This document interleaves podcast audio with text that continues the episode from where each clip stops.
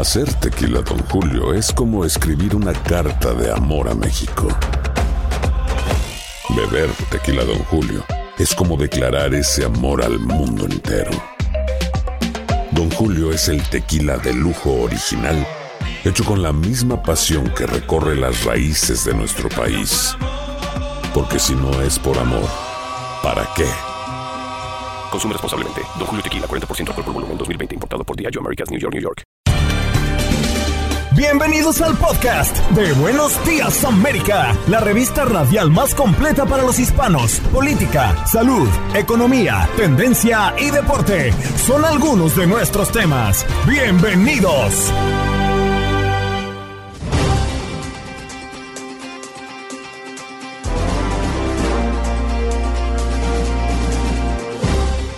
Hoy en Buenos Días América conversamos con Elina Rees, quien es coach de vida y además es experta en neurolingüística para hablar del poder de lo que decimos. Las palabras tienen el poder de crear y de destruir y cómo nos hablamos a nosotros mismos. Y como todos los jueves, conversamos con el doctor Mejía Torres, que hoy trajo un tema muy interesante a la mesa, el cuerpo humano y cómo recibe los cambios climáticos. Y desde Miami, Jorge Hernández, periodista de Univisión 23 en el sur de la Florida, ¿qué es noticia? Un caso dantesco. Y por otra parte hablamos del huracán Ian y lo que ha dejado la información oficial. Y en los deportes, Aldo Sánchez, hablando del béisbol de las grandes ligas, que ya está a punto de caramelo. ¿Cómo se jugarán los playoffs de esta temporada? Los Ángeles Dodgers, Bravos de Atlanta, Houston Astro y New York Yankees ya esperan en la ronda divisional. También compartió con Luis Quiñones un segmento de esta previa de cara a la siguiente instancia en el béisbol de las grandes ligas. Aldo también nos comentó de los Champions, resultados de este miércoles y más del fútbol internacional. También la NFL y de cara al inicio de temporada de la NBA, el llamado mejor baloncesto del mundo. ¿Qué pasó? ¿Qué pasó? ¿Qué pasó? Mientras usted dormía. Mientras usted dormía. Un ataque armado en el sur de México deja al menos 18 muertos, entre ellos un alcalde. En un ataque separado, Gabriela Marín, diputada local del estado de Morelos, en el centro de México, fue asesinada por dos hombres armados que iban en una motocicleta. ¿Aún no reclamas el crédito de 3.600 dólares por hijo? Aún estás a tiempo. Se estima que más de 4 millones de personas que califican para el cheque de 3.600 dólares de ayuda por hijo aún no lo han tramitado. El experto financiero Carlos eh, Guamán explica quiénes pueden pedir ese dinero y toda la información la puedes encontrar en nuestra página univisionnoticias.com. Corte de apelación mantiene vivo DACA para los Dreamers que ya estaban inscritos. La Corte de Apelación del Quinto Circuito falló a favor de mantener vigente el programa DACA y que se mantenga la prohibición de procesar nuevas solicitudes. Y en otras noticias también, como, 170, se- perdón, como 175 niños británicos fueron infectados con VIH. Durante la década de los 80, más de 150 niños habían sido diagnosticados con hemofilia en Reino Unido, resultando siendo infectados por el VIH según la información incluida en algunos archivos nacionales. Varias familias afectadas están entregando evidencia a una investigación pública que se lleva a cabo en dicho país y se le conoce como la peor desastre de tratamientos de salud en dicho territorio. Noticias que nos llegan desde Nueva York. Ay, Nueva York. Ladrones armados roban vehículo de lujo de estacionamiento en Manhattan. Estos ladrones armados ingresaron a edificio de estacionamiento en esta localidad y roban cuatro vehículos de lujo. Y también en otras noticias, ¿qué es la enfermedad del legionario y cómo puedo protegerme de ella? Casi una de cada diez personas que se enferman de legionelosis muere a causa de las complicaciones de dicha enfermedad.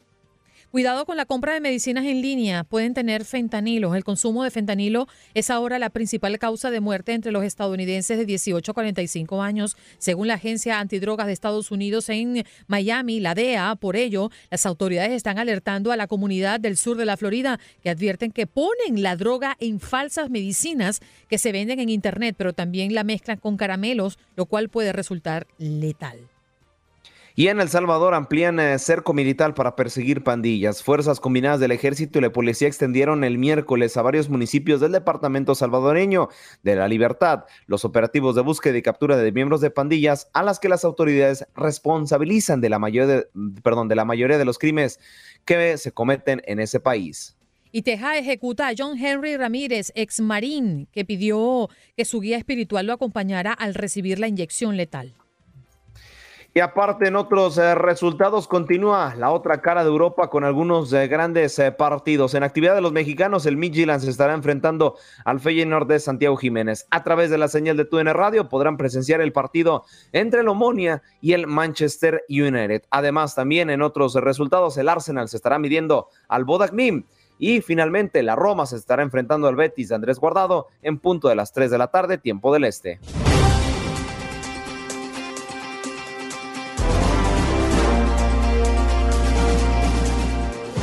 Recibimos a nuestra próxima invitada. Ella es Elina Rees, creadora, autora del libro Reseteate. Reinicia tu mente y transforma tu vida, entrenadora de programación neurolingüística PNL, eh, coach de vida, terapeuta, especialista, manejo de duelos y bueno, aquí está con nosotros en Buenos Días América. Elina, gracias por estar con nosotros esta mañana, qué gusto. A ver, enciende tu micrófono, por favor. Hola chicos, ¿cómo están? Ahora sí, muy bien. ¿Cómo amaneces tú? Felicidades. Hoy es el Día Nacional de los Coaches. Bien, gracias. gracias. Para que sepas. Aquí estamos muy pues pendientes de ti. Me estoy enterando porque, Dios mío, estoy tan ocupada que, bueno, pues. bueno, pero qué bueno que hayas abierto el espacio, Elina, porque hoy inclusive lo hemos puesto como pregunta del día y queremos entender el poder de las palabras ¿Qué poder tiene lo que decimos nosotros? Ja, mira, las palabras, y me encanta porque eh, la lingüística no se equivoca. Yo tengo un dicho que digo, como nos comunicamos con nosotros, te comunicas con el mundo. Es decir, lo que te dices a ti mismo es lo que proyectas al mundo. La mente es como una computadora, ella va a actuar tal cual como comandos que le des. Y lo importante de las palabras es que cada palabra que tú dices activa un comando que tienes en el subconsciente, porque cada palabra tiene un significado para ti único, no para el mundo, que se registró de acuerdo a tu historia de vida, a tu país. ahorita ustedes estaban hablando de los dichos de cada país, ¿verdad? Porque claro, cada país tiene sus dichos por lo tanto, todo eso está registrado en el subconsciente. Me voy a ir un poquito más profundo. A ver, las palabras te pueden motivar, inspirar y proyectar, pero también las palabras te pueden hundir, deprimir, bloquear, porque es el comando que se le da tal cual como un computador. Mira, todas nuestras experiencias y cada significado de vida está en el subconsciente, desde el chiquito, desde que estaba en el vientre materno hasta el sol de hoy. Entonces, desde pequeño tú estás escuchando, por ejemplo, esto que dice mucho nuestra comunidad. Ay, no, es que en este país uno tiene que sacrificarse demasiado. Por favor, audiencia que me escucha de costa a costa en este bellísimo programa de radio, eliminen la palabra sacrificio en el momento, en su historia de vida, la palabra sacrificio se registró porque tú escuchaste a tu abuela, a tu tía, a tus padres, a, a alguien que si sacrificarse significa en el diccionario dejar de hacer algo que te gusta para hacer algo que menos te guste. Mm. Entonces imagínate si tú te levantas a diario a sacrificarte, eh, vas por la vida haciendo cosas que menos te gustan porque te estás sacrificando. Estás viendo. Fíjate qué curioso, Elina. Eso me lo dice mucho mi hijo cuando está jugando y dice que sabe que se tiene que ir a bañar. Viene a mi habitación y me dice, mamá, me voy a sacrificar por ti. Voy a dejar de jugar y me voy a ir a bañar. Y digo, eso no es un sacrificio, eso es un deber. A ver, fíjate, lo clarito que están los niños, ya ellos vienen con ese chip de, de, el significado de las palabras. Las palabras es eh, lo que a ver, ¿qué es una conducta? Una conducta es una cadena de pensamientos y como resultado te comportas de esa manera. Entonces, si tú comienzas y te dices a ti mismo, Ay, no, pero es que esto está difícil, pensamiento uno. Y, y, deja que siga corriendo los pensamientos, pensamiento dos. No, es que esto de hablar en público es un reto. Pensamiento tres. No, pero es que, ¿y cómo te vas a comportar? Que cuando te toque la oportunidad de presentar tu negocio en un networking, te vas a bloquear y vas a decir cualquier disparate porque dejaste que los pensamientos abrieran los programas mentales de cuando, si tú te dices a ti, esto es difícil, abres la cajita de cuando en algún momento en tu historia de vida algo fue difícil y te vas a comportar como que si es difícil y no puedes. Es importante que la, eso es la importancia. Mira, por ahí dicen, no, es que hay que ser positivo. No, Elina, yo me reseteo. Mira, yo, sa, sa, y transmutado. No, eso no es así, porque no es ser positivo por ser positivo. Hay una razón científica detrás de esto y es que las palabras activan esos programas mentales que van a hacer que te comportes como. Entonces, a partir de hoy, vamos a decirnos, yo puedo, yo aprendo, yo me atrevo. Eh, y, sobre todo ahorita que, que, estamos en tantos cambios y que te puedes hundir, no, porque no es que estamos en guerra, ya va, cálmate, sí, estamos en guerra, pero ¿qué puedo hacer yo para colaborar con eso? Porque ¿qué es lo que sucede? Me voy a ir a agua más profunda. Como tú te hables a ti, tú puedes generar un estado de ansiedad o un estado depresivo. Elina, y, ahorita, y ahorita que, comentas eso, y lo comentaba también con Andreina hace, hace poquito, esta, mm, este poder de la palabra, este poder de, cómo te proyectas, vas mucho de la mano, pueden ser cosas diferentes, ¿eh? porque me gustaría consultarlo ahora sí que la ley de la atracción, esa, e, esa cosa que, que, tú quieres atraer a tu vida, ¿tiene mucho que ver con tu poder de la palabra? Claro que sí, porque ¿qué es lo que sucede? Nosotros somos como un Wi-Fi, ¿sí? Cada ser, imagínate que tú tienes tu Wi-Fi, ¿verdad? Imagínate que cada onda de tu Wi-Fi es eso que tú quieres lograr en la vida, ¿sí? No importa a lo que te estés dedicando el día de hoy, siempre y cuando tú estés claro que lo que estás haciendo el día de hoy es te va a servir como un trampolín para proyectarte hacia el futuro, está bien, porque al llegar a este país de pronto tienes que trabajar, no sé, en, como taxista o delivery o haciendo, está bien, o como mesero, pero si tú te identificas de que esto es lo que me tocó, hay que conformarse, espérate. Hay que roparse hasta donde le alcance la cobija. No, se ropa hasta donde le alcance la cobija entonces tú mismo eres tu propio límite. Por eso yo digo, señores, quítense las telarañas mentales porque todo está aquí, en la mente. Sí, obvio, hay que bajar al corazón, pero ese es el siguiente nivel. Si usted se, se cambia y se quita eso de que hay que arroparse hasta que la cobija llegue o hasta donde alcance, no, usted diga, mi cobija es ilimitada. Ah, me tocó hacer este trabajo hoy, pero yo sé que este trabajo es temporal. ¿Y cuál es el significado de la palabra temporal? Por un tiempo finito, es decir, se va a acabar. Pero el trabajo tiene que hacerlo cada uno. Entonces, díganse palabras amorosas, yo aprendo, yo puedo. Utilicen, eh, por ahí yo escucho tan frecuente, no, es que en este país comenzamos desde cero. No, usted no comienza desde cero. Usted tiene una cantidad de habilidades y capacidades que desarrolló en su país. Y por eso es que si tú estás trabajando como waitress, como delivery, ese dueño de ese negocio está viendo un potencial en ti que tú no lo estás viendo. Fíjate, Lina, qué cosa tan importante acabas de mencionar, porque no solo somos nosotros en el ambiente donde nos desarrollamos. Somos emisores, pero también somos receptores. ¿Qué pasa cuando estamos en un ambiente donde hay mucho pesimismo, donde quizás eh, tu jefe o tus compañeros de trabajo o quizás hasta tu marido o tu esposa están con esa negativa constante y sientes que te perturba, que te absorbe, que te arrastra? ¿Cuál es la mejor recomendación que puedes dar?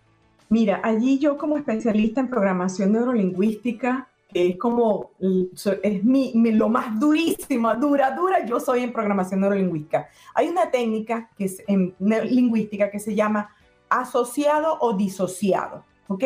Y esto les va a ayudar muchísimo con eso, con los ambientes negativos. Disociado es, veo que la situación está sucediendo enfrente de mí, me está pasando a mí, pero no me la tomo que es para mí. A ver, así sea el marido, sea la esposa, sea el hijo, usted lo ve como una película, lo ve como a más a dos metros de distancia. Eso que estoy escuchando no es conmigo, ¿sabes por qué? Porque cada quien habla y dice las palabras desde su propia historia de vida. Entonces, la persona es prácticamente dicho en cristiano es no me engancho. No me engancho y para no engancharme, me puedo decir a mí, esto no es conmigo, esa persona habla desde su propia historia de vida, eso que está diciendo tiene que ver es con él o con ella, no tiene que ver conmigo. Y vete alejando de, ese, de esa persona en el momento en que está en su fase negativa, en, el, en la fase de queja, en la fase de, oye, yo soy entrenadora de programación neurolingüística, con todo lo que está sucediendo en la economía, mi marido es de puro número. Y yo cuando veo, no, que es que ya viene la crisis, ya viene la crisis, ya llega la depresión, estamos como el lobo, sí, que nos están avisando y no termina de llegar el lobo. Yo le digo, mira, tú sabes cómo es la cosa, mi amor. Mientras yo, yo, yo no tengo crisis en mi trabajo, tú tampoco tienes crisis. Así que, ¿sabes qué? No te identifiques con lo que está sucediendo fuera, porque somos muy amarillistas, nos encanta exagerar y ahí viene el poder de la palabra. Los medios de comunicación, y ustedes saben que yo los amo, pero a veces exageramos las cosas y una de las cosas que me gusta del programa de ustedes es que son súper objetivos, yo los escucho a diario llevando a mi hijo a la escuela. Entonces, es, es, importante estar, estar con las noticias. En estos días ustedes tenían un tema de Venezuela, que yo apagué la radio porque no quería enterarme. Ajá, porque nos duele. A veces queremos escapar de los dolores. Exactamente. Entonces, tú, eso es lo maravilloso de las palabras. Tú puedes elegir qué, qué asumo y qué no. Elina, me quedan 20 segundos, pero por favor dile a la audiencia dónde pueden encontrarte. Mira, eh, Elina en Instagram, elina.riz REES.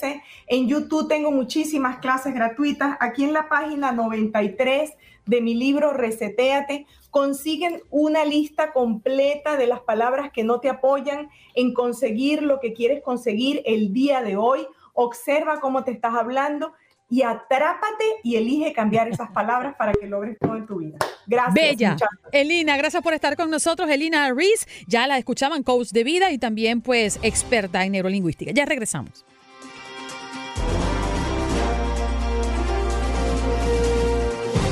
Ay, él es un hombre guapo. Sí, un hombre guapo en el pasado, en el presente y seguramente en el futuro. Inteligentazo, querido por esta audiencia, que es la mejor audiencia del mundo mundial. Aldo y yo aprendemos enormemente de este señor. Acucioso, minucioso. Eso es lo que yo llamo un científico. El doctor Mejía Torres. Muy buenos días, doctor. ¿Qué tal le va? Esto, qué maravilla. Y que mandan flores. Y páralo ahí, Jorgito. Oye, pero Debo decirte, Andreina, que si alguna vez yo llegara a un cargo público, tú vas a ser mi speaker. ¡Wow! Pero qué manera de presentarme. Aldo, gracias eh, por ese esfuerzo de hacer posible esta conexión. Gracias a todo el equipo, naturalmente, al genio de los controles y a mi amigo don Max Pérez Jiménez, que me actualiza también con las noticias de este lado del mundo. Andreina, cuánta tristeza me dio lo que la noticia y, el comentario eh, que te escuchaba sobre las personas que murieron ahogadas después de la consecuencia del paso del huracán Ian. Muy triste eso, ¿eh? Muy triste, doctor, porque ante los cambios climáticos hay personas que son quizás muy eh, alejadas de las recomendaciones de los expertos. Y muchas cosas pasan aquí en el sur de la Florida, ahora en la costa oeste de este estado, eh, porque somos muy vulnerables con el tema de los huracanes y, de estos fenómenos naturales. Y es que yo he escuchado a tanta gente decir, ay, no, no voy a comprar agua, ni por qué voy a comprar. Yo estoy cansada de lo mismo, todos los años es lo mismo y no pasa nada. Y yo digo, bueno, pero yo prefiero prevenir que lamentar. Y esta es una muy buena, eh, es muy buen ejemplo, lamentablemente, bajo eh, una tragedia grandísima, pero fue lo que pasó en Fort Myers, por ejemplo. Se esperaba que entrara por Tampa, por la bahía, y no, se desvió a última hora y pegó fuerte en una localidad que no esperaba con tanta fuerza el huracán Ian. Y aquí estamos viendo las consecuencias. Exactamente. Una de las cosas tristes, relevante, y como tú decías, un precio muy alto por esta enseñanza. Eh, pudo haberse asumido un aprendizaje sin tener que pagar un precio tan alto. Desgraciadamente hay que insistir, insistir, que una parte triste es, yo recuerdo que asistía a una conferencia sobre prevención y mitigación de desastre y en el caso de los huracanes, uno de los elementos eh, más lamentables es que tú no puedes, ellos tienen una ruta, porque eso es año tras año, comienza la temporada ciclónica en junio, termina en noviembre, y las zonas vulnerables tú no las puedes mudar de lugar, tú no puedes decir, bueno, déjame coger a Miami y colocarlo allí, no puedes mudarte. Desafortunadamente, de, diferente a la gente que vive en otras zonas, ¿no? Bueno, de todas maneras, expreso mis condolencias a las víctimas y esperar que para el todavía estamos en la temporada ciclónica, es decir, que pueden ocurrir más fenómenos meteorológicos catastróficos. Andreina, el tema que quiero tratar tiene que ver con la meteorología en parte, pero en lo que tiene que ver con el cuerpo humano. Ahora hay una rama que es la biometeorología, que tiene una disciplina que es la meteorología psiquiátrica, hasta donde el, clima puede influir en el ánimo de las personas o puede influir en la modificación de la conducta celular biológica. Es importante ahora porque hay una cultura de verse bien, no solo de, de sentirte bien, sino verte bien. Todo el mundo quiere lucir slender, quiere lucir esbelto y es natural. Sin embargo, ya entramos en otoño. El otoño es una estación que conlleva ciertos cambios de temperatura, de humedad relativa del aire, de la presión barométrica y eso afecta el comportamiento y la endocrinología corporal. Ya es científico todo esto. Hay un confort climático que, por ejemplo, un confort climático, el perfecto es que la temperatura en grados Celsius vaya de 20 a 25, que traducido a escala Fahrenheit sería como de 65 a 70 grados Fahrenheit. Ahí tú estás en confort climático. El, la humedad relativa debe estar entre 20 y 25%, perdón, un 40 o un 60%. Eso te da un confort climático y la presión barométrica de 1013 a 1000 grados. Cuando se sale de ahí, el cuerpo comienza una llamada bioadaptación, a experimentar cambios para buscar ese confort. Entonces, estamos en otoño. Hay una memoria biológica que le dice al cuerpo que viene el invierno, recordando los tiempos donde no había cosecha, el metabolismo y la endocrinología, estilo como eh, los animales de, que hacen hibernación comienza a pedir calorías, sobre todo carbohidratos. A estos, en estos tiempos uno se vuelve loco buscando chocolate, azúcar y hay que estar atento porque ahora que tú comienzas a acumular libras, porque fíjate, el cuerpo tiene una memoria biológica y dice, wow, viene el invierno, debo almacenar grasa. Pero esa memoria atávica del pasado no está al día con la tecnología, que es un acto consciente. Antes la gente no tenía un refrigerador donde podía almacenar comida, vienen los tiempos de poca cosecha, y eh, antes no guardaban, entonces la gente comía, comía así como los animalitos.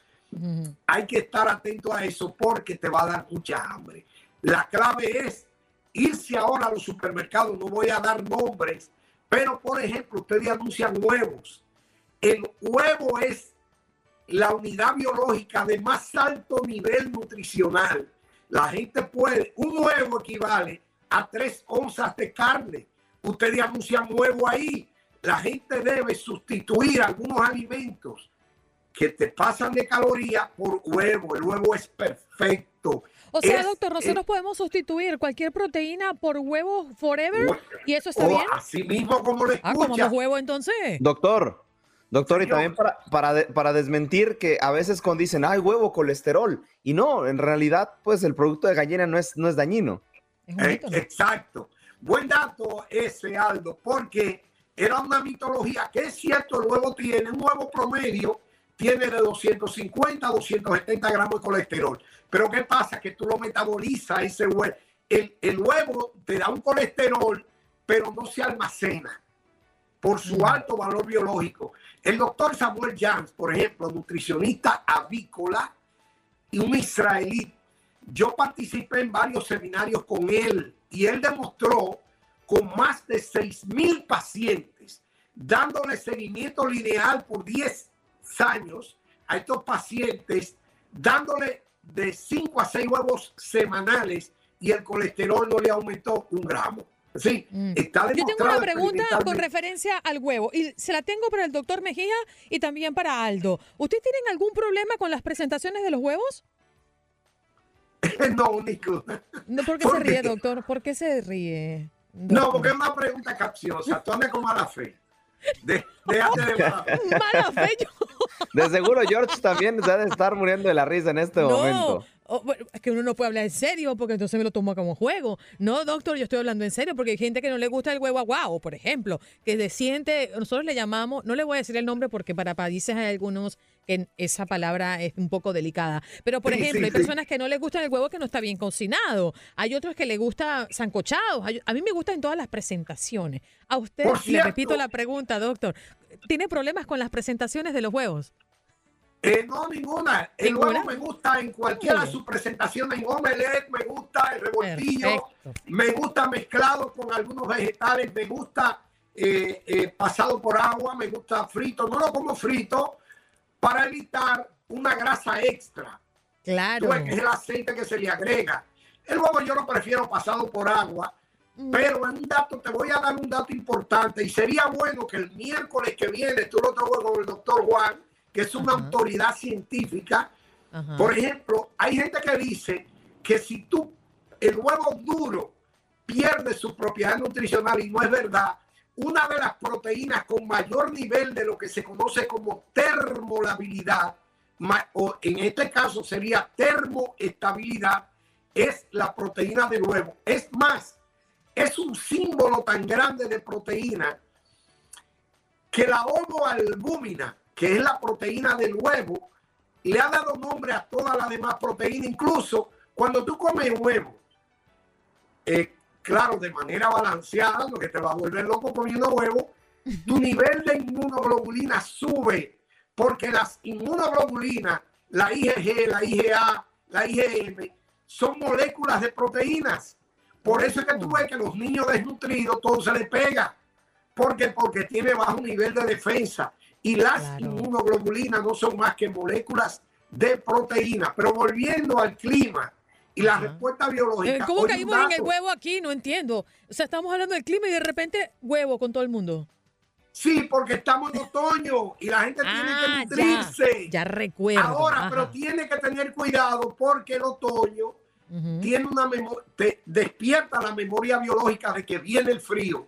Entonces todo el mundo comienza a comer y por eso tú ves a la gente gorda y todo se lo echan a la Navidad, al Día de Acción de Gracias, ¿no? Eso es acumulativo. Tú no te puedes poner gordo de un día para otro. Entonces, Andreina, un dato importante para consolidar o avalar la respuesta biológica a los cambios de temperatura, tú lo tienes en los árboles, los estímulos biometeorológicos. Tú sabes que los árboles responden a estímulos meteorológicos. Por ejemplo, los árboles, es decir, las plantas, cuando tienen presencia de luz, dan una respuesta de movimiento llamada fototropismo y los árboles van donde está la luz. Igual si hay calor, las plantas responden a lo llamado termotropismo y van buscando calor. Es decir, que hasta las plantas responden, las moléculas vegetales, a los estímulos meteorológicos, mucho más nosotros. Hay la llamada depresión invernal, ahora hay el llamado síndrome afectivo estacional. cuando llega el invierno, la falta de luz que no estimula la glándula pineal produce una melancolía, un estado de tristeza. Hay gente que entra en depresión en invierno. ¿Tú sabías eso? Claro. Por el frío, quizás en muchas partes el encierro. Pero Aldo, te voy a lanzar una pregunta porque la del huevo no me la quisiste responder. Ahora te voy a lanzar otra pregunta. ¿Cuál crees tú que es la estación del año que prefiere el doctor Mejía Torres? Uy, creo que el doctor ha de ser dos y creo que estamos en una de ellas, otoño o invierno. Muy bien, solo que yo llamo un científico, otoño. Ajá. Pero ponle la nota, Aldo, sacó un 100. Ah, está, cómo no, claro. Un aplauso, como dicen aquí. ¿eh? Andreina te hace el examen, pero te pone la nota. No, eh, tuve que tirarle duro porque la de huevo no me la quiso responder. Doctor, estamos casi, casi en el corte comercial. Queremos agradecerle y por aquí muchos le están saludando, abrazándolo, diciendo que eso es lo que yo llamo un científico. Gracias por estar con nosotros. Bueno, y felicitar a Albert Pujols. Hoy, eh, déjame decirte que la alcaldesa de San Luis declaró el 5 de octubre como el día oficial de Albert Pujols, así como Columbus Day. Hay ahora Pujols Day en San Luis. Pero dígame usted una cosa, ¿dónde nació Albert Pujols? Yo creo que nació en la capital, pero, su familia es oriunda de la provincia número 31, San José de Ocoa, en el sur. Ajá, pero ¿de qué país es ese señor? Dominicano. ¿Y de dónde iba a ser un bate? Eso, republicano. Eh, perdón, dominicano, no republicano. Dominicano soy. Eso. Gracias, doctor. Hasta el próximo jueves. Cuídense mucho. Hasta luego. Buen fin de semana. Qué buen segmento.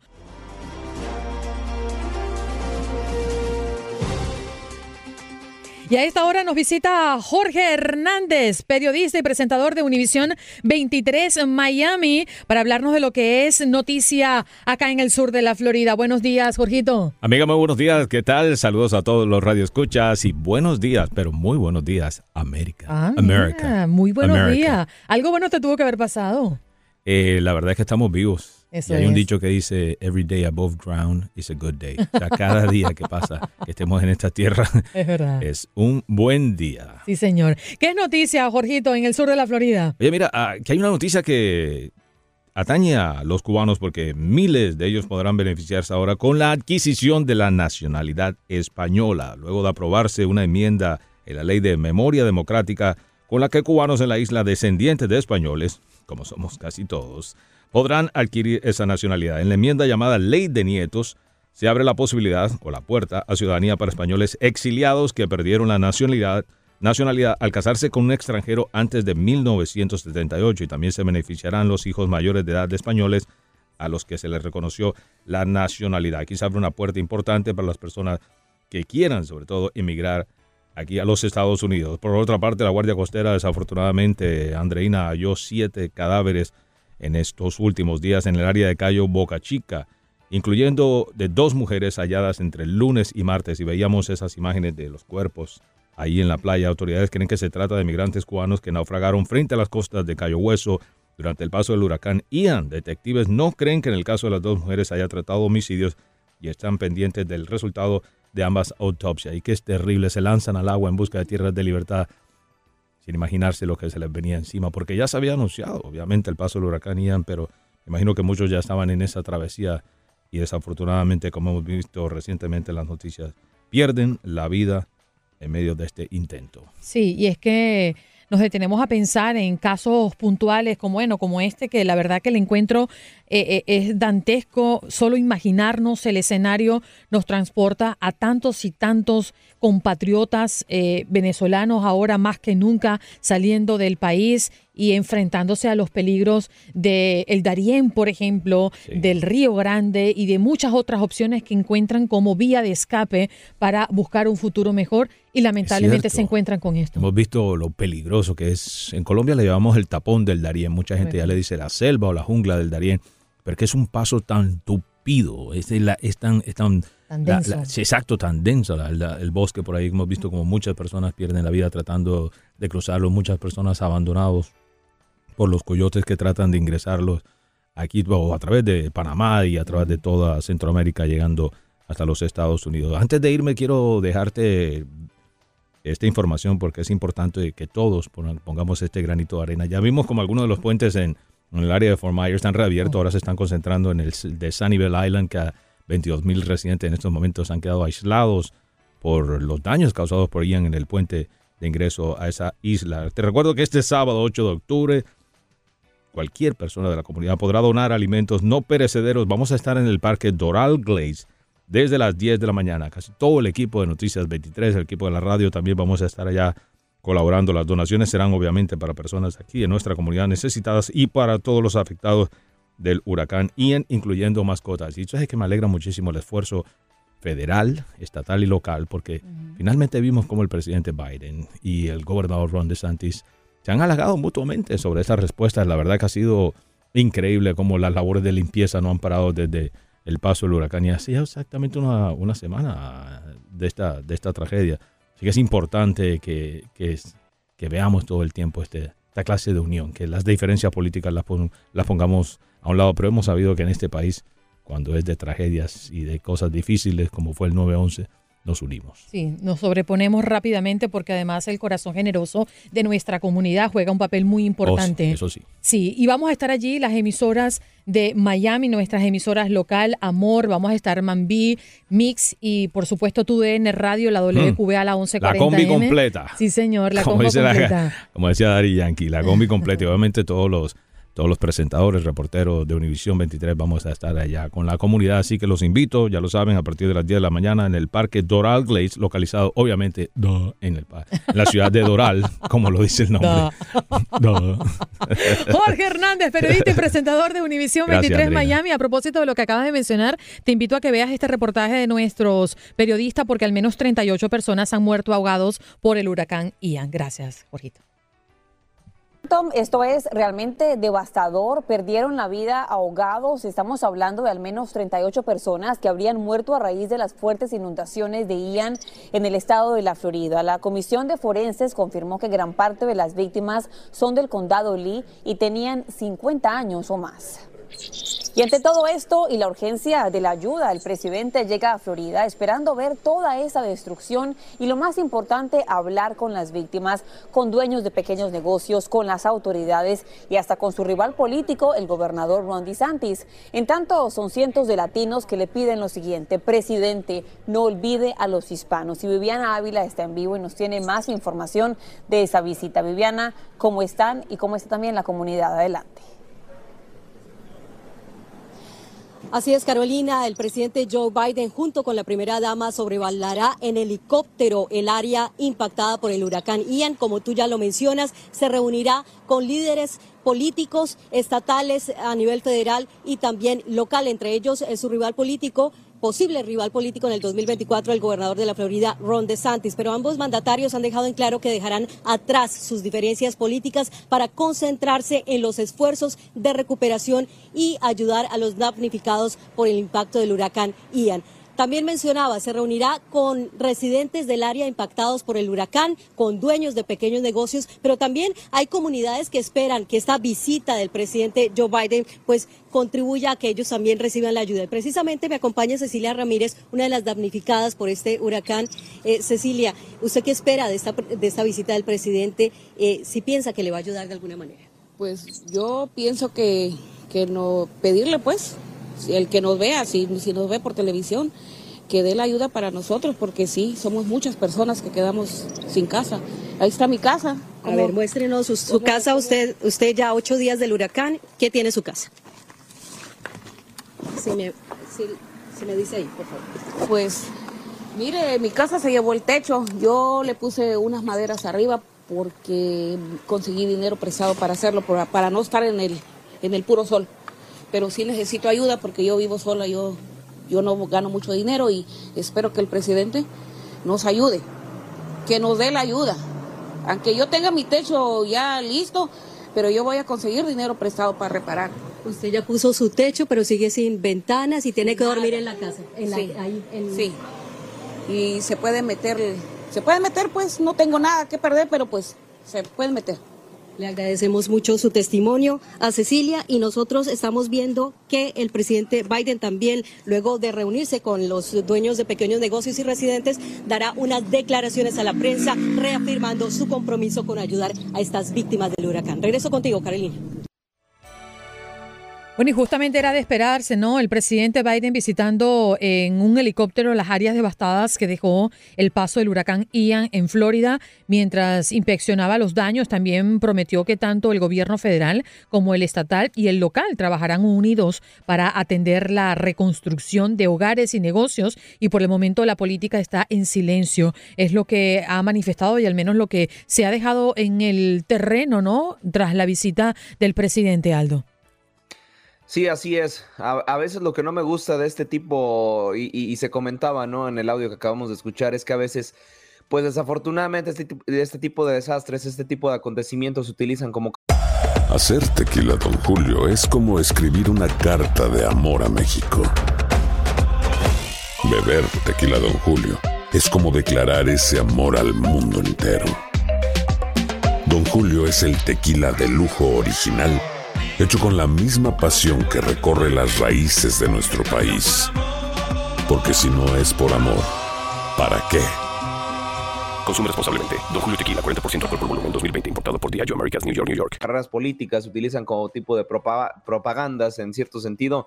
Pero no, creo que aquí no hay partidos, aquí no hay absolutamente nada, no hay posturas, es simplemente ayudar. Y hablando de ayuda, pues se suma a la lista eh, San Carlos Island, eh, está como tal poblado del oeste de la Florida, se suma como tal a las localidades que han sido afectadas.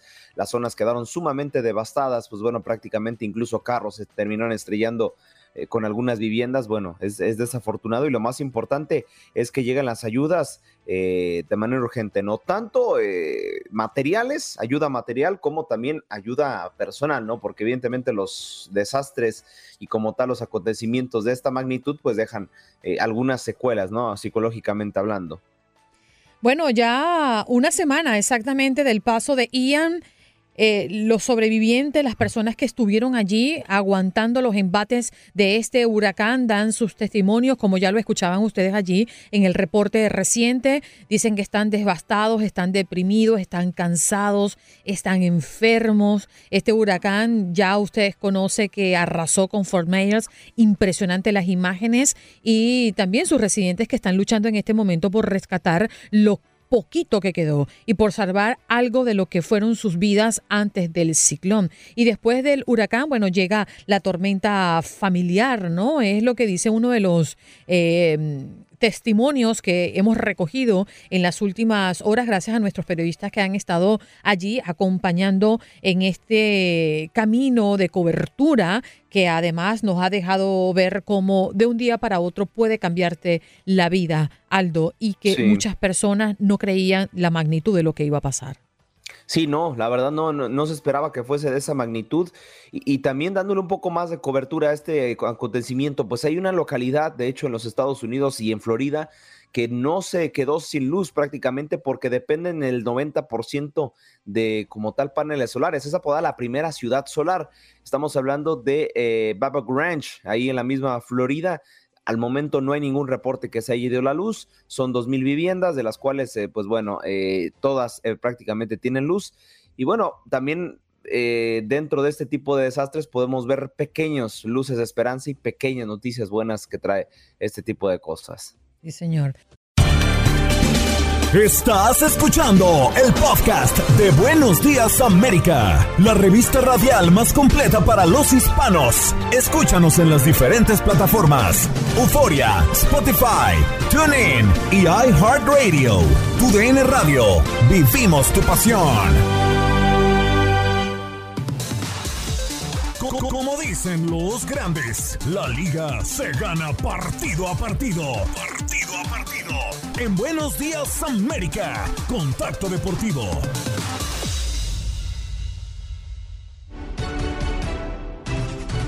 6.22 minutos de la mañana en el este, 5.22 minutos de la mañana en el centro y las 3.22 minutos de la mañana en el Pacífico. Le damos la bienvenida a Aldo Birol Sánchez, que viene con los deportes. Muy buenos días, Aldo. ¿Qué tal, Andreina? ¿Qué tal, mi buen George? ¿Qué tal, hermosa audiencia que nos escucha? Ya listos y preparados para darles la información deportiva de este ya 6 de octubre del 2022. Ya, pues bueno, preparados y listos para hablar de lo que será el Thursday Night Football, que así es, hoy arranca la semana número 5 de la NFL, y es que los eh, Broncos de Denver se estarán enfrentando a los Colts de Indianapolis. a, a, mí me parece que el equipo de Indianapolis es el equipo más irregular de los últimos años de la NFL. No, no, no, lo estoy diciendo muy, muy duro. Uno de los más, uno de los más irregulares de lo que es esta nueva temporada. ¿Qué nos puede esperar para un eh, duelo? Pues la verdad es que nos, nos, espera pues un duelo de veteranos, ¿no? Russell Wilson y Matt Ryan, eh, apenas, por ejemplo, el refuerzo de los, eh, de los Broncos apenas se están adaptando, apenas están agarrando ritmo de temporada y también, pues, bueno, Matt Ryan, que es otro de los jugadores que apenas llevaba 14 temporadas en el equipo de Atlanta y apenas uniéndose a Indianapolis, pues eh, apenas tienen ese tiempo de adaptación, ¿no? En números, pues no está nada mal. Eh, son, eh, lanzaron más de 356 yardas en una temporada y bueno, prácticamente la semana pasada tuvieron una, un gran desempeño. Y del otro lado, Jonathan Taylor también pues tiene una marca un poco más ligera, evidentemente por un poquito más joven, con 114 yardas enviadas. Así que bueno, eh, de, otro, de otro lado, pues también tenemos eh, Russell Wilson, que también estuvo varios tiempo en Seattle y también tuvo un total de yardas recorridas importante también para la temporada que tuvo y pues eh, fue también una gran promesa en su momento de la NFL, pero hoy por hoy se enfrentan Indianapolis y el conjunto de los Broncos de Denver. Así que bueno, muchísimos, eh, muy preparados, ya listos para lo que será esta nueva temporada de la National Football League. E incluso también ya salió el ranking eh, de los cuatro mejores quarterbacks de la semana. Eh, así que vamos a repasarlos rapidísimo de la semana 4. Y evidentemente, pues Tom Brady tiene que estar ahí. Tom Brady está dentro de la lista. Eh, y también lo mismo con Justin Herbert, eh, este gran refuerzo de los conjuntos de los, eh, de los Angeles Chargers, que tiene una efectividad mayor al 70% por poquito, 71.2%. y pues es un, son grandísimos números. Daniel Jones de los New York Giants también tiene un total de efectividad del 65% y tuvo una gran, gran cuarta semana. Patrick Mahomes, pues muchos ya lo apodan como el sucesor de Tom Brady y es que la verdad ha tenido también un grandísimo desempeño. Ya, eh, pues bueno, tiene también una efectividad de 23 de 37 pases completados, 249 yardas recorridas apenas en tres semanas y pues eh, su calificación lo han puesto arriba de 9, 91.4. Finalmente, Geno Smith de los Seattle Seahawks también es otro de los corebacks que están dentro de los mejores de la semana 3. Pues su tasa de efectividad está arriba del 75%, 76.7, y este coreback también tiene una calificación de 91.3. Ahora, los corebacks que no están bien, los corebacks que vienen a la baja, pues facilísimo. Jalen Hurts de los Philadelphia Eagles, a pesar del buen momento del equipo, pues eh, como tal ha conectado simplemente 16 de 25 pases, muy pocos para la posición en la que juega y solamente 38 yardas en 16 acarreos.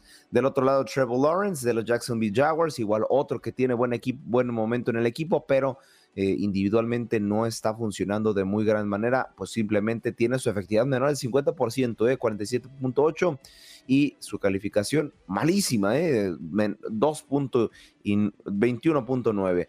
Marcus Mariota de los Atlanta Falcons eh, tiene una tasa del 35.3% de envíos, también sumamente baja, promedio total de 26.4. Y para finalizar, para finalizar estos últimos dos, Baker Midfield de los eh, Panteras de Carolina es otro de los que se colocan dentro de los eh, peores corebacks de esta temporada, pues simplemente 22 de 36 eh, pases fueron completados y solamente 197 yardas han sido eh, recorridas y completadas. Finalmente, Carson Wentz de los Washington Commanders, pues es, ojo con este jugador, ya van tres semanas consecutivas en la que aparece en dicho lugar. este mismo coreback simplemente tiene completada 25 de 42 envíos para 177, 170 eh, perdón, yardas completadas y pues una calificación menor de 23.2. Así que bueno, así los cinco corebacks más importantes hasta la semana 4 de la NFL y del otro lado pues eh, los peores corebacks de dichas semanas. Así que bueno, esa es la actividad y esa es la información de la National Football League. Más adelante estaremos comentando lo que pasó en la Major League Soccer porque tenemos un nuevo invitado eh, para la postemporada. Ojo por ahí que pues un equipo que a lo mejor varias de la audiencia le tiene cariño, se ha clasificado a los playoffs. También tendremos evidentemente los duelos de la Major League Baseball y claro, el resumen de la UEFA Champions League para que apenas, apenas esto comienza. Radio con la mejor información te acompaña. Camino a Qatar. Faltan 45 días para que inicie el Mundial de Qatar 2022. En entrevista para Telam, Alto Adi no escondió su amor por Messi y admitió que verlo levantar el trofeo en lo que puede ser su último mundial y en sus tierras sería algo especial para ellos como organizadores. Confiesan que desde la presencia de Leo será una de las principales atracciones y que en Qatar mueren de emoción por verlo en acción. Ver a Messi levantar el trofeo en la que podría ser su última Copa del Mundo sería algo realmente especial para nosotros. Estoy muy emocionado de verlo jugar aquí en Qatar, así lo mencionó el jefe de la organización. Desde su primera Copa del Mundo en 2006, Messi ya dejaba cosas en la cancha, incluso logró anotar en un partido entre el albiceleste y Serbia. El Mundial de Qatar pinta para ser el último de la pulga y a muchos nos encantaría verlo levantar el trofeo. Soy Jorge Rubio y nos vamos a Qatar. Y ahí está, ahí está. Bienvenidos al octavo arte, bienvenidos a este segundo contacto deportivo. Pues ahí tenemos el eh, cuánto nos queda, cuántos días nos quedan ya para Qatar, que bueno, ya son muy poquitos, un poquitito más de un mes. Y ya estamos hablando de que se jugara la máxima justa del mundo. Pero bueno, eh, hablando de Qatar precisamente, me gustaría comentar cuál es el ranking de cara a lo que es este gran eh, torneo y cuáles son las 32 selecciones y cómo están ubicadas. Primero el ranking mundial de la FIFA como tal. El top 10 está conformado por Brasil, seguido por Bélgica, Argentina, Francia, Inglaterra, Italia, eh, España, Países Bajos, Portugal y Dinamarca. Esas son las primeras 10 selecciones en el ranking FIFA, pero eh, como tal, acomodando a las 32 selecciones, se acomodan de la siguiente manera. Brasil, Bélgica, Argentina, Francia, Inglaterra, España, Países Bajos, Portugal, Dinamarca y Alemania. Ahí están los primeros 10, seguidos por Croacia, México, Uruguay, Suiza, Estados Unidos, Senegal, Gales, Irán y Serbia y Marruecos para completar los siguientes 20 y para el siguiente top de, los 30 sería Japón, Polonia, eh, Corea del Sur, Túnez, Costa Rica, Australia, Canadá, Camerún, Ecuador y Arabia Saudita. Los últimos dos es Qatar, que para mí Qatar de hecho en el ranking FIFA pensé que iba a ser el peor ubicado, pero a fin de cuentas es Ghana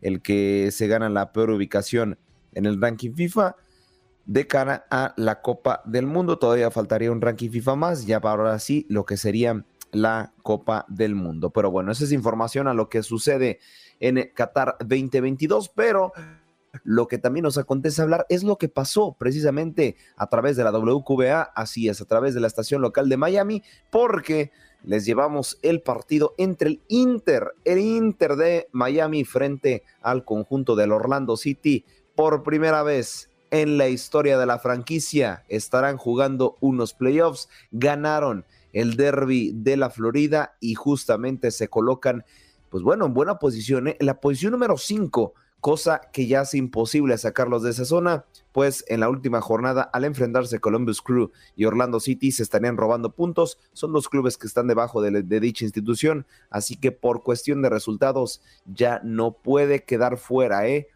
Buena noticia para el conjunto de las Garzas, porque también en caso de que por ahí Nueva York tropiece la última jornada y el Inter vuelva a ganar, pues estaríamos hablando que se colocarían en la posición número 4 y qué mejor porque ahora no solamente estarían en playoffs, recibirían como tal eh, las eliminatorias, pero pues también están amarrando prácticamente un enfrentamiento con Nueva York. Reitero, si, si Inter de Miami queda como tal en esta posición y Nueva York hace lo propio, no hay mucho que decir. Estos dos estarían amarrando casi casi su enfrentamiento para la siguiente jornada. Y del otro lado también un partido que se jugó ayer también para como tal compensar la jornada, jornadas pendientes. Charlotte le empata prácticamente al Columbus Crew al último minuto eh, Shinshiyaki, Shinyashiki, perdón, eh, para por lo menos dejar las esperanzas vivas. Tenía que ganar Charlotte para seguir con aspiraciones de clasificar. De hecho, la afición se hizo presente, pero pues bueno, eh, a fin de cuentas el Columbus Crew pues ya había anotado dos goles anteriores. Sí vino de atrás como tal el Charlotte, pero no le alcanzó para remontar en el marcador. Dos por dos y con esto los de la ciudad de la menta se quedan eliminados, eliminados de la temporada de la Major League Soccer y Columbus Crew solamente para clasificarse necesita empatar, no necesita nada más. Los únicos que aspiran a quedarse fuera o dentro son solamente tres en la conferencia del Este, Cincinnati, Columbus Crew y Orlando City. Así que bueno, al enfrentarse al conjunto de la Florida la última jornada, eh, solo tiene que empatar o ganar. Del otro lado, Orlando City necesita ganar sí o sí, empatar no le sirve no, de hecho, si empatar sí le sirve, pero necesitaría que Cincinnati pierda. Así que bueno, no están todas las esperanzas perdidas para Orlando, para toda la hermosa audiencia que nos escucha en dicha zona. Y por parte de la conferencia del oeste solamente hay clasificados tres, Austin, LAFC y FC Dallas. LA Galaxy tendría que suceder una catástrofe para que no clasifique, pero no está 100% matemáticamente clasificado. Nashville, Timbers y Minnesota completan las posiciones de la conferencia del oeste, que también igual dependen de ellos mismos para ganar. Real Salt Lake busca como tal la postemporada, al igual que el conjunto de los Vancouver Whitecaps, que eh, pues bueno, buscan estos del 4 al 8, buscan colarse a las posiciones de playoffs. Y duelo interesantísimo porque Minnesota estará enfrentándose a Vancouver Whitecaps en la última jornada, que quiere decir que cualquiera de estos dos que gane estaría sellando su pase a la postemporada, también dependiendo un poco de lo que haga el Real Salt Lake en su última jornada. Pero bueno, así las cosas del momento por parte de eh, la Major League eh, Soccer, tanto de la Conferencia del Este como de la Oeste, y ya nosotros preparados, porque a través de la señal de TUN Radio iniciamos también con, eh, a través de nuestra network como tal, a partir del 15 de octubre con los playoffs. Pero en la WQBA tendremos el Decision Day este domingo frente a Monreal, pero el Inter de Miami mucho más cómodo sabiendo, sabiendo que estará en la siguiente etapa. La actividad del mejor torneo a nivel de clubes del mundo, la UEFA Champions League, y ya te la sabes, mi buen George, por favor, ayúdanos, por si ahí tienes el himno. ¿Cómo no?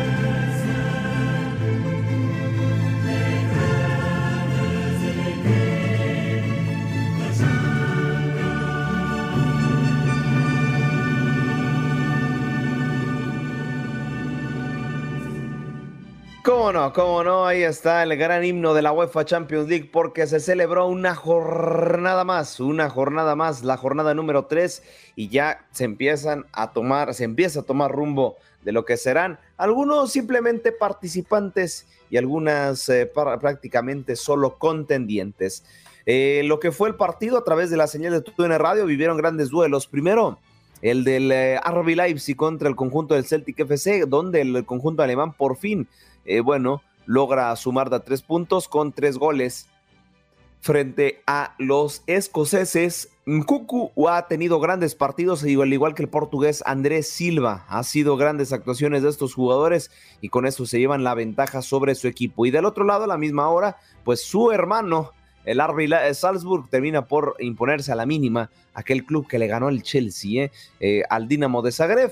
Y finalmente ya los duelos importantes antes de tocar como tal de lleno. Bueno, creo que la Juventus le gana 3 por 1 al Maccabi Haifa, que la Juventus no había como tal ganado, tenía dos jugados y dos perdidos y ya por fin regresa a la senda del triunfo frente pues a un rival que la verdad no te puede generar a lo mejor mucha resistencia. Del otro lado, el conjunto del Paris Saint-Germain termina por empatar uno por uno frente al Benfica con gol de Lionel Messi y es la víctima, la víctima perdón, número 40 del eh, astro argentino. Ha vacunado 40 diferentes clubes en esta competición de la UEFA Champions League. Y bueno, dividen unidades en un partido y además también en un eh, grupo donde, bueno, se espera que el eh, conjunto parisino está arrasando.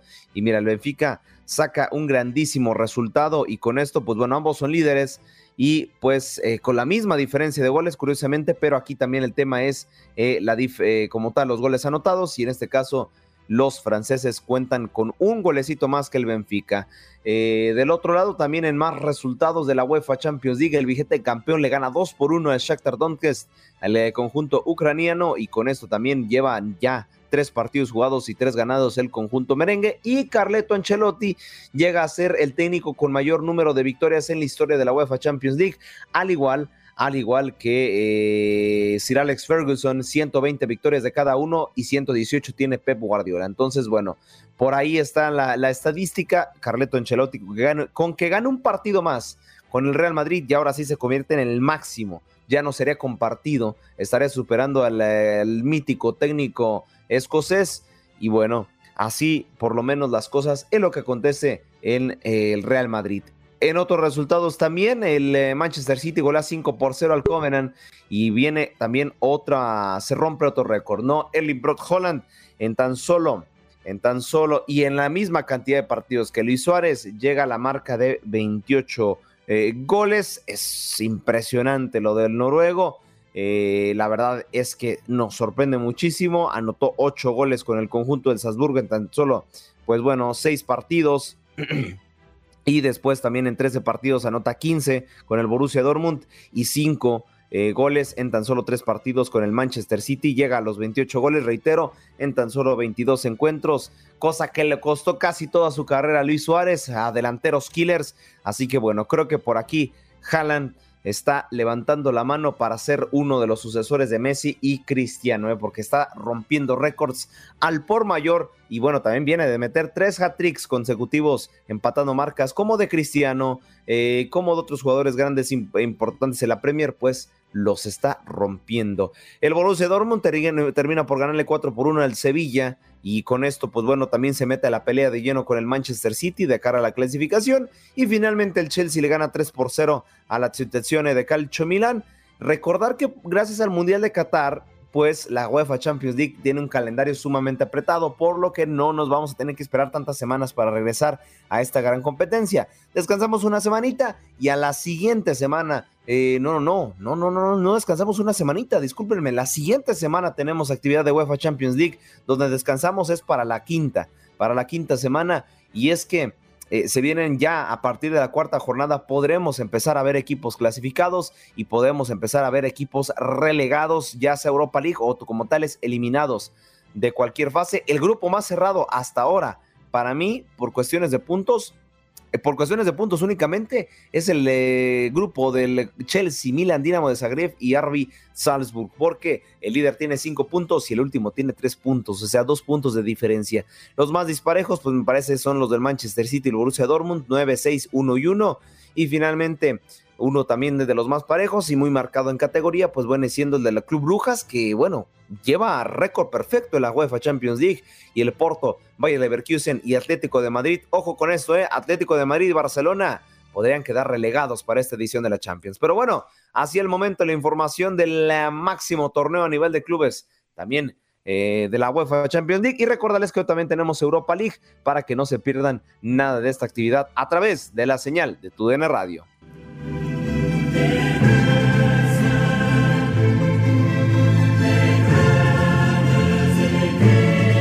Ahí vengo.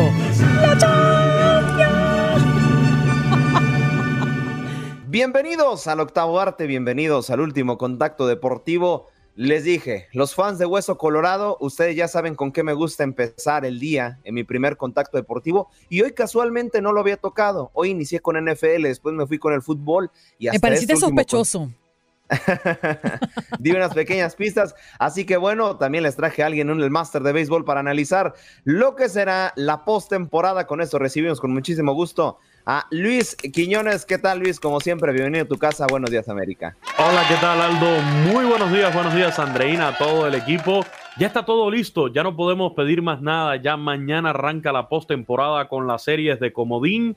Y bueno, ayer tuvimos aquí en TUDN Radio el último día del calendario del juego, 162, que no sé si por fortuna o no llegó con todo definido, ¿eh? Ya ayer no había absolutamente nada que definir. De hecho, nos llamaba la atención, Andreina Aldo, eh, y lo comentábamos ayer en la, en la transmisión, que una buena cantidad de los juegos ayer duraron menos de tres horas. Eso quiere decir que eran juegos ágiles, juegos donde, repito, ya no había nada que definir y por lo tanto se iban bastante rapidito. Lo que sí se definió un día antes fue el título divisional del este de, de la Liga Nacional, ya ahora en poder de los Bravos de Atlanta, que tenía una gran importancia porque la batalla era entre los Bravos y los Mets de Nueva York. El que ganara ese título divisional iba a evitar la ronda de comodines que inicia precisamente mañana. Y bueno, en definitiva, los Mets van a tener que ir a disputar ese wild card nada más y nada menos que contra los padres de San Diego. Una temporada, eh, Andreina, Aldo, amigos que, que nos sintonizan, que la verdad, qué fortuna que la hayamos podido vivir con hechos históricos para el béisbol. Por un lado, los 700 honrones de Albert Pujols, que terminaron en 703. Los 62 cuadrangulares de Aaron Judge, implantando un nuevo récord absoluto para la Liga Americana. Pero que no se nos olvide, Andreina, que hace unos meses, allá por abril, cuando apenas comenzaba la temporada, Miguel Cabrera, el venezolano, alcanzó la cifra de 3.000 hits en el béisbol de grandes ligas. Creo que estas tres hazañas en el orden personal fue de lo más significativo que vivimos en esta temporada. ¿eh? Estoy de acuerdo Oye, contigo. Luis, y, y- ah, disculpa, Andreina, aprovechando también de cara a lo que será esta postemporada, pues a los equipos de comodines que van a la ronda de comodines, pues no les va tan mal que digamos eh, a la hora de llegar a la Serie Mundial. El caso más reciente en 2019 con el equipo de Washington, ¿no? Que llegó a la fase final. Digo, el equipo de Washington en 2019 fue punto y aparte, porque el equipo de Washington en 2019 hay que recordar que a mitad de temporada iban hasta despedir a su manager, a Dave Martínez, y sin embargo se colaron en la, en la serie de, comodines. Este año, fíjate que hay algo similar, ¿eh? Porque por un lado vemos a los Blue Jays de Toronto que despidieron a su manager, a Charlie Montoyo. Por el otro están los Phillies de Filadelfia que también despidieron a su manager, a Joe Girardi. Y ahí están dieron un levantón en la mitad de la segunda mitad de la temporada y llegaron a estas series de comodines. Y qué decir de los Guardianes de Cleveland que están estrenando nombre, ya no son los indios, ahora son los Guardianes de Cleveland con 16 novatos, es la mayor cantidad de novatos para un equipo que logra colarse a la postemporada y van a enfrentar a un equipo que para mí siempre es muy peligroso, los Reyes de Tampa Bay, que tienen muchísima sangre latina. Así que de esta manera quedaron conformados las series de comodines. Recuerden que hasta el año pasado era un solo juego, sin embargo ahora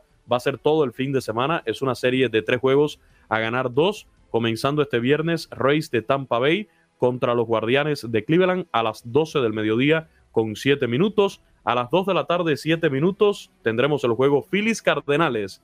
Ese es el que vamos a tener aquí en la señal de TUDN Radio. Y a las 4 con 7 minutos, Marineros de Seattle contra los Blue Jays de Toronto. A las 8 de la noche de este viernes, con 7 minutos, Padres de San Diego contra los Mets. También vamos a tener esa transmisión por nuestra cadena nacional TUDN Radio en el día de mañana viernes. Reitero, Phillies Cardenales a las 2 y a las 8 de la noche Padres contra Mets serán nuestras transmisiones. Y mira, por aquí tienes eh, fans que se hacen presente. Perdón, Luis, por ahí dice, el eh, compadre de abajo tiene tremenda voz. Sí había escuchado esa voz, pero no había visto el personaje. Saludos. Pues, Ahí está Luis Quiñones, la, voz oficial de TUDN Radio en, para el MLB. Ya nos comentaste el calendario. Así que no me queda nada más que preguntarte, Luis, tu favorito para esta postemporada, ¿se le lleva como tal un líder de división o se le lleva alguien de comodín?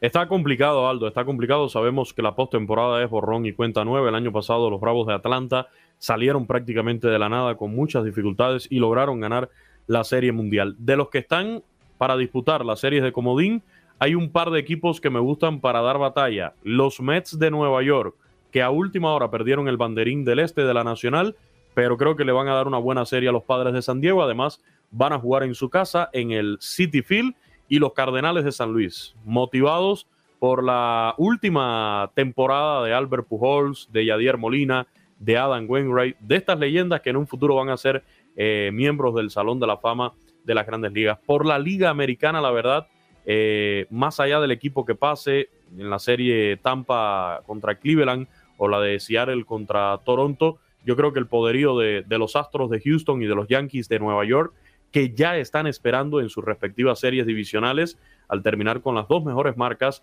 del nuevo circuito, yo creo que contra ese poderío es muy difícil. Y lo mismo por la nacional, eh, los Dodgers de Los Ángeles se ven muy sólidos, ahí también esperando en su serie divisional. Pero como dicen por ahí, es post-temporada. Una cosa es con guitarra y otra con violín. Así que aquí es borrón y cuenta nueva. ¿eh? Aquí es empezar de cero. Y sobre todo creo que donde haya más profundidad en cuanto al staff de lanzadores es el equipo que más puede avanzar. La serie mundial soñada es Dodgers contra Yankees de Nueva York. Esa es la que quiere todo el mundo, incluyendo a Ron Manfred, el comisionado. Los dos equipos más populares, los dos equipos con mayor poderío. Yo no descartaría a los Mets y por supuesto por la americana. Creo que si se da esa serie de campeonatos Yankees-Astros va a estar dura y los Astros también tienen para imponerse no solamente en el bateo, tienen un muy sólido eh, staff de lanzadores encabezados por el veteranísimo Justin Verlander, que qué gran regreso en esta campaña. ¿eh? Ya un cuarentón, pero que tiene el brazo todavía bien sólido. Pues ahí está el análisis de cara a lo que será la postemporada de la MLB. Como siempre, Luis, un placer tenerte en Buenos Días América.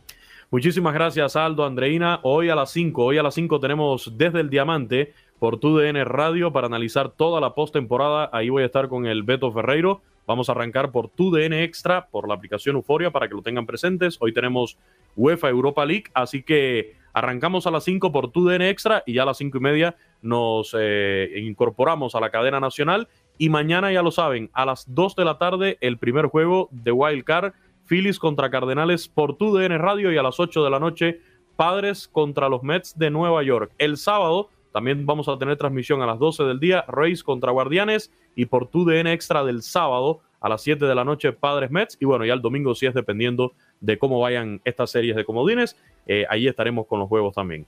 Cargadísima, cargadísima la agenda. Muchísimas gracias, Luis. Gracias, buen día. Un abrazo, Luisito. Cuídate mucho. Ahí está Luis Quiñones con el análisis de lo que será la postemporada en la Major League Baseball. Y cómo no, en su casa oficial en los Estados Unidos y Puerto Rico, TUDN Radio. Gracias por acompañarnos en nuestro podcast. Buenos días América. Y recuerda que también puedes seguirnos en nuestras redes sociales. Buenos días AM en Facebook y en Instagram. Arroba Buenos días América. AM. Nos escuchamos en la próxima.